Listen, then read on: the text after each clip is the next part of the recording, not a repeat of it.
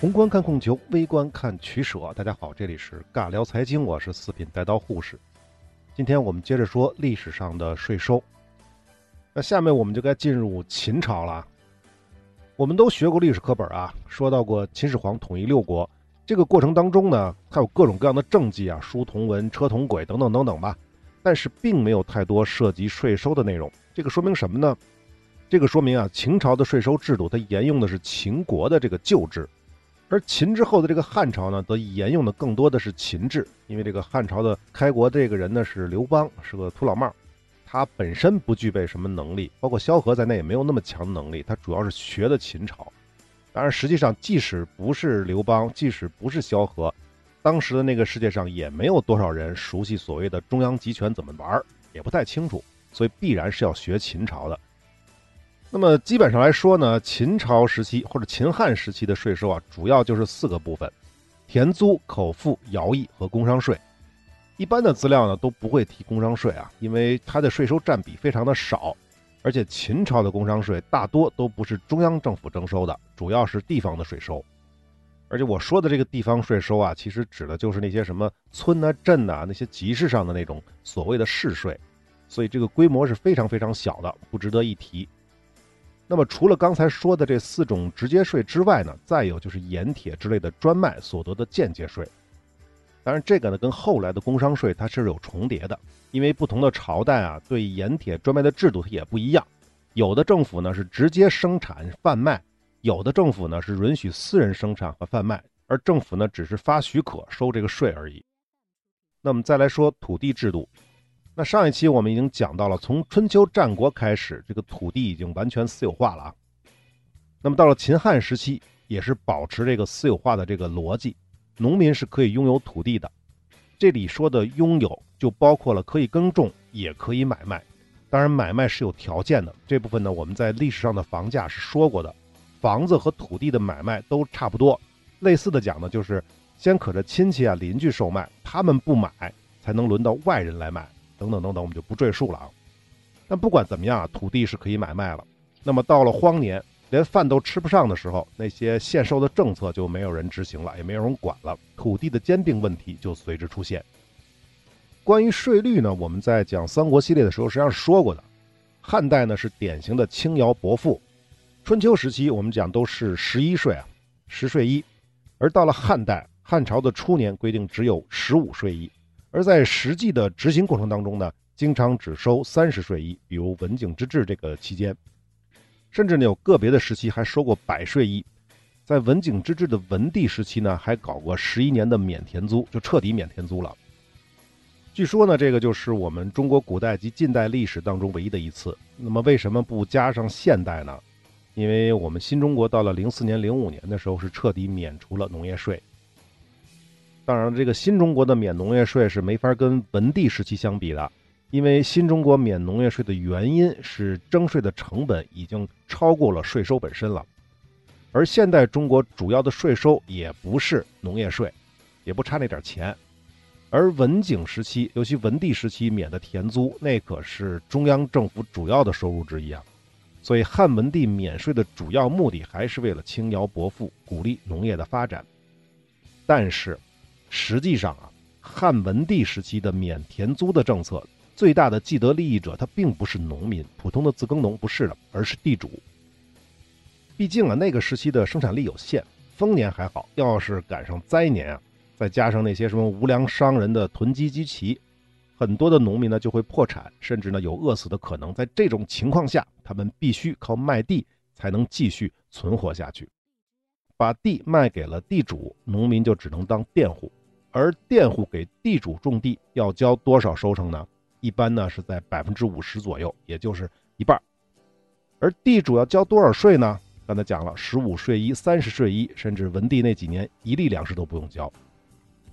什么意思呢？就是地主啊持有土地的成本更低了，那地主就更有动力去兼并土地了，就这个道理。因此呢，有的学者就认为啊，文景时期看似国家。飞速的在发展，但底层人民过得不见得有多好，尤其是土地被兼并之后，国家的税收政策再好再低，也跟这些普通的自耕农没有任何关系了。另外呢，失去土地的农民啊，除了当佃户之外，他还有一个选择，干嘛呢？就是做奴隶，也就是卖身啊。而且当时很多人是主动卖身做奴隶的。这个很多朋友可能会问了，这又图个啥呢？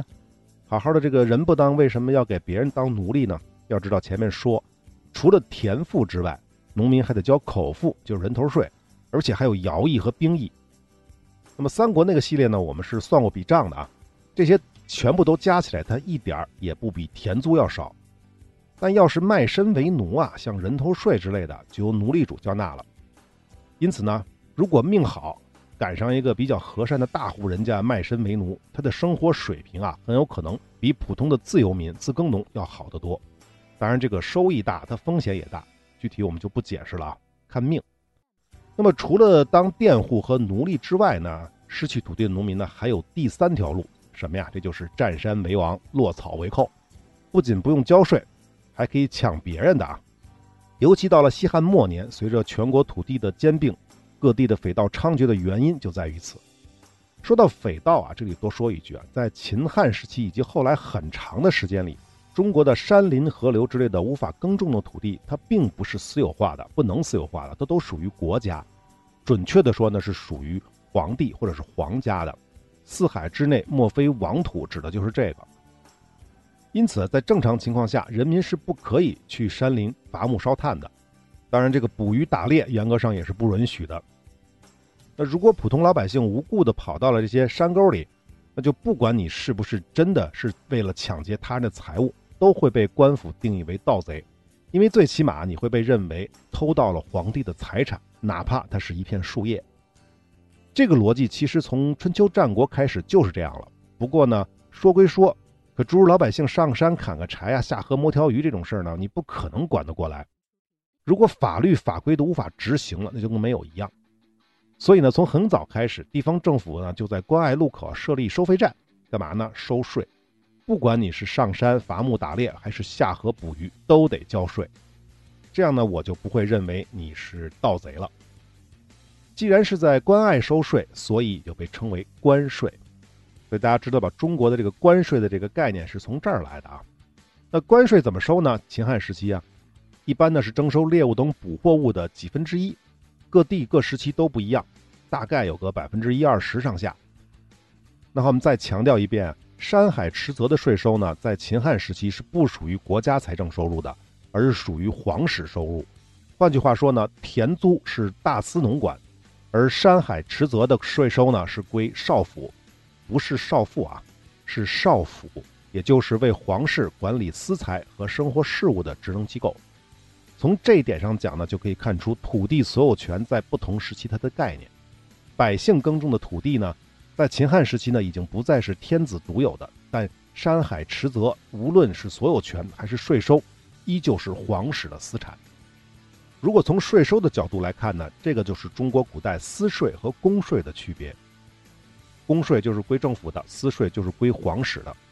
比如呢，汉武帝时期所谓的盐铁专卖。这个税收是归刘彻他们本家的，但考虑到对匈奴用兵花费太大了，所以汉武帝只得把少府的收入也拿出来一部分，交给了政府统一调拨。这也是为什么汉武帝要整那些地方豪强的原因之一。这皇帝老子都把私房钱拿出来对付匈奴了，你们这帮鸟人怎么能够独善其身呢？还跟那赚钱，对不对？不贡献这是不可以的。不好意思啊，说到这儿我又想起那个崇祯帝了啊。明朝的末代皇帝，看看人家汉武帝，再看看他，这个具体我们就不讲了。我们之前说过的啊。不过呢，在后来呢，考虑到税收的成本等等因素，公税和私税逐渐就合并了。也就是说呢，统一由国家来征收，然后中央再进行二次分配。不管是田租还是工商税，大头都是归国家，小头是归皇室。当然也有例外，比如呢，有些土地它本身就是属于皇室的。那么他们不仅不用交税，其收入也直接归内务部门。而这个还是刚才说的，这是前提，是因为税收成本成本低才这么干，否则的话，这皇帝老儿肯定还得让少府花钱雇人来收私税的啊。好，秦汉的这个税收我们简单说这么多啊，我们再来说秦汉时期的兵役。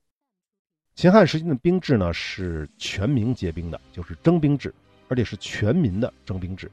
一般来说呢。男性在二十三岁就开始服兵役。可能有人会奇怪，为什么是二十三岁啊？这么大才服兵役呢？根据这个钱穆的这本书叫做《中国历代政治得失》，这上面写过，二十岁才成人，可以独立耕种。而一般的来说呢，三年耕有一年之蓄，蓄就是储蓄的意思。所以政府就考虑了，种三年的地，有了一年的储蓄，那么这样就可以给国家去当一年兵了。所以正好是二十三岁。这个钱穆的《中国历代政治得失》这本书啊，我在后面很多地方都引用这本书的内容，后面就不解释了。那么下面我们再来说一说汉朝的兵役是怎么个服法。其实秦朝也差不多。汉朝的兵役分为几种，一种呢是中央军服役，一种呢是边防军服役，还有一种呢是在本地服役，相当于就是民兵。汉朝规定呢，每一个男性都应该轮到这三种。注意啊，本地服役是从二十岁开始的，不是二十三岁。中央军服役和边军服役、边防军服役呢，都是二十三岁以后。那么汉代的中央军有两支，一支呢是南军，一支是北军，南北的南啊。南军呢就是皇宫的卫队。北军呢是首都的卫戍部队，相当于呢一个是禁军，一个是首都的城防军，可以这么认为。当时呢南北军全部加起来差不多是七万人左右，不到七万。那么各个地方的壮丁呢是轮流到中央做卫兵一年，不管是南军还是北军呐。而中央的卫兵待遇是非常好的，来回的差旅费呢中央给提供，出道和期满退役，皇帝都要被酒宴款待的。平时他们吃穿也不需要卫兵们自己花钱，这个呢是中央军，但是要是边防军就不一样了，一切的费用都要自己负担。更恶心的还不在这儿，更恶心的是服役期限它只有三天，这个呢是沿袭了春秋战国时期的旧习惯。春秋战国时期各个国家地盘都不是很大，尤其是那种比较小的国家，从他们的家乡到边疆也就半天一天的路程。戍边三天，那么前前后后连来带回，在跟那儿待，不过就是五六天的时间就完事儿了。因此，在那个时候，戍边根本就不是什么麻烦事儿，也不是什么苦差事。这老百姓呢，带几天干粮就可以了。到了秦始皇统一天下之后，这个旧制度啊，哪哪都改，就这条没改，老百姓还得戍边三天。这大秦帝国啊，南北疆域已经从长城一直延伸到了两广江淮。如果说，一个老百姓他住在会稽，就是现在的苏州，他要去渔阳戍边三天。渔阳是哪儿啊？渔阳就是现在的河北北京一带，准确的说呢，就是北京的延庆、怀柔、密云，包括河北边上的这一带的长城这个位置。那有朋友可能会问了，你为什么不说从广东到北京啊？这更远啊！很简单，两广地区在当时就是边关。不仅如此呢，秦汉时期的两广地区的老百姓并不需要服兵役，也不需要服徭役，为什么呢？因为他们是少数民族，归当地的少数民族领袖管理。至于什么改土归流之类，那到清朝的事儿了。大家想一想啊，在那个年代，一方面交通是多么困难，如果是普通的一般人，只能十一路啊，这走一趟就得走几个月，来回就是大半年啊。不仅如此啊，江苏是什么天气，北京是什么天气，万一要赶上冬天，那是不是还得带着羽绒服啊？这还没完，这一路的所有的食宿，政府是不管的，都要自己解决。大家可以想象一下啊，去边防服役在当年是多么痛苦的一件事儿。那么至于为什么秦始皇没有改这个戍边的制度，我是没有查到。但事实是，老百姓为此是怨声载道。这个陈胜吴广的起义，从根儿上倒就可以倒到这个戍边的问题。我们简单说一下啊，我们上学都学过陈胜吴广的大泽乡起义，但是细节可能很多人都不太了解。陈胜呢是阳城人，就是现在的河南郑州附近；而吴广呢是阳夏人，是现在许昌附近。他们要去哪儿服役呢？就是刚才说的这个密云，跑到这儿去服役。而且当时是秦朝的官员押送他们去的。为什么要押送呢？这其实就说明了，到秦末的时候，服边防兵役已经不能靠自觉了。结果啊，这陈胜吴广这一波人呢，走到大泽乡，也就是现在的安徽北部，路遇大雨。道路不通，按照秦朝的律法规定，戍边去晚了是要杀头的。接着走是死，造反也是死，那还等什么？反了呗。那么这里吐个槽啊，也不知道他们从河北到北京为什么要绕远，先往东去安徽啊？为什么不直接向北走新乡、石家庄这条路？那可能是因为秦朝的制度，戍边的人要集体行动，所以要轰起一波来一起到密云，可能是啊，可能是这个原因。那么秦朝犯的错误呢，汉朝就不能再犯了，对不对？所以到了汉朝就有了改变。虽然普通老百姓还是得戍边三天，但是你可以选择不去啊，只要一天出一百个钱，三天三百个钱交给政府就行了。那政府怎么弄呢？政府很简单，这个是这样的啊，如果有一百个人交了钱，那就是三百天的费用，政府可以拿这笔钱来雇一个人，让这一个人他走一趟，跑到密云也好，跑到哪儿也好，直接去服三百天的边防兵役。这么一算呢，即便是从苏州到热河服役，它也划算，对不对？就是这么个逻辑。因此啊，汉代的边防军发展到一定程度之后，就不是严格意义的征兵制了，而是征兵制和募兵制的一种结合体。尤其是到了东汉时期啊，基本上就改成募兵制了。那么，除了在中央军服役、在边防服役之外呢，还有一个就是地方役，就是民兵啊。这个其实没啥可讲的，就是相当于民兵的训练。一般来说呢，就是每年农闲的时候，呃，政府把大家凑在一起，集合操演一次，为期一个月，届满了就回家了，各回各家，各找各妈。好，可以看出啊，汉朝的中央军待遇好，边防军战斗力好，这是因为募兵制的结果啊，加上频繁的对外战争，还有呢，就是地方的民兵制度，这就保持了农民的基本的军事素养。所以在秦汉时期的兵源和战斗力都是十分可观的，当然这个前提是在足够的后勤补给的前提之下啊。那么这个就是秦汉的兵役，我们再简单说一下徭役啊，很简单，秦汉时期的成年男子每年要为国家从事一个月的义务劳动，在汉朝呢，这就叫做耕卒，打更的耕，兵卒的卒，跟兵役是一样的。在汉朝，如果你不想去服徭役，交两百钱给政府，政府就会找其他人替你去服役。那么农业税、兵役、徭役都说完了，再就是人头税了啊！注意，秦汉时期的人头税跟前面三种赋税是不一样的。农业税是按土地征收的，土地多征得多，土地少它缴税就少。而兵役和徭役呢，是成年男子服役，女子、儿童和老人是不用服役的。但是人头税就不一样了，是每个人都要交的，连小孩都要交。那么问题就来了，普通的自由民。如果是自耕农这种的，是有田有地，交农业税很正常嘛，有收入才交税嘛。兵役和徭役也是个人的劳力，这也好说。但是人头税就不一样了啊！如果那些没有收入或者没有身体资本的这种人，他也得交税。而且老人小孩都没有例外，有田有地有收入的家庭还好说，但毕竟不是每家每户都有足够多的土地，完全有可能交完各种税赋之后就没有钱交人头税了。这个怎么办呢？很简单，跟前面一样，逃避农业税一样，卖身。一旦成为大户的奴隶，这人头税就不用自己交了。那谁交呢？当然是奴隶主了。这个奴隶身份是否能够逃避兵役和徭役呢？这一点呢，我不是特别确定啊。但是可想而知，即便不能，有钱的大户人家他交几个钱也能搞定。所以啊，要是大部分人都成为了奴隶户籍，那谁去当兵呢？谁去修水库、修长城呢？因此啊，政府规定奴隶身份的人口税它要加倍。那可能又有朋友会问了：奴隶要交双倍的人头税，那这有钱人是傻吗？当然不是了啊！既然是大户人家，要么是自家的土地太多了种不过来，要么呢就是有政府关系。什么政府关系呢？比如说能拿到从事主盐啊、开矿啊之类的副业这种的许可证。这些奴隶呢，可以为他们提供廉价且稳定的劳动力。所以呢，即便是多交税，他算下来他也不会吃亏的。这里再补充一下，到了汉朝，所谓的奴隶户籍啊，并不是真正失去了人身自由的，跟那种非洲黑奴他不一样啊。在秦汉时期，这些奴隶呢，他们只是把个人和国家的赋税贡献权益卖给了大户而已。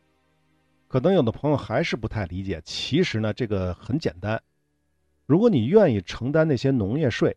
承担人头税、承担兵役和徭役的话，那你就自己做就好了。如果你不愿意承担，你就可以卖身为奴。总的来说呢，他其实背着抱着一边沉。如果赶上是丰年，肯定是自由民爽啊，对不对？但是赶上灾年呢，奴隶的身份就划算得多。这么说，是不是大家就明白了？卖身为奴其实就是转嫁风险而已，而不是真正意义上的没有自由的人。实际上，在中国古代，所谓的这些奴隶依旧是以家庭为单位生活的，只是在官府的户籍上登记为某个大官人的奴隶而已。那可能有朋友会问了，要是奴隶跑了怎么办呢？这点我们以前的节目也是说过的，这就是中国古代户籍制度长期存在的意义之一。没有户籍、没有身份、没有固定居住场所的这些流民，在和平时期，比如像汉代，是完全不允许的。即便是跑到外地当要饭的叫花子，他也不行，被官府看到了就会抓去当官奴的。那些政府的人用官奴啊，那可比大户人家用私奴他可啊很多了，就这个意思。因此可以说，在汉代，除非落早为寇、打家劫舍，想到处溜达是绝对不行的。想到其他地方乞讨为生，他也不行。那有的人可能说，那我哪儿也不去，我就在我们家这个户籍所在地要饭行不行啊？可以，当然可以了。但是。等到了该交人头税的时候，该服兵役的时候，该服徭役的时候，你也得去，不然还会变成官奴。当然，实际上这种情况并不多啊。我指的是和平时期，因为呢，总有那些有钱人不愿意服兵役，不愿意服徭役，愿意交钱的。那官府也需要一些这种流民，雇佣他们替那些交了免役钱的人去服役。总之啊，在汉代，你想要混吃等死，几乎是不可能的。秦汉时期都是不太可能的。那么至于人头税收多少呢？我们在《三国财经》那期是说过的。最黑暗的东汉末期，每户每年要交纳两百钱的户赋，相当于家庭税；成年男子每年还要交纳三百钱的耕赋。这个实际上就是服徭役的免除费，只是这会儿涨到了三百钱。一岁到十四岁的孩子，不分男女，每年要交二十三钱的口赋。成年的人头税叫做算赋，十五到五十六岁不分男女，每人每年交纳一百二十钱。如果是商人或者是奴隶，这个数量是加倍，每人每年二百四十钱。好，秦汉时期的税赋包括兵役、徭役，差不多就是这个样子了。可能还有一些地方性的捐税，我们就不讨论了。从百姓的角度来看，我们之前也算过的，加上兵役、徭役，其实整个家庭秦汉时期的整个家庭的收入的百分之三十左右。都要通过各种形式上交给政府。好，本期的时间差不多了，我们下期再接着说魏晋南北朝的均田制。我们下期再见。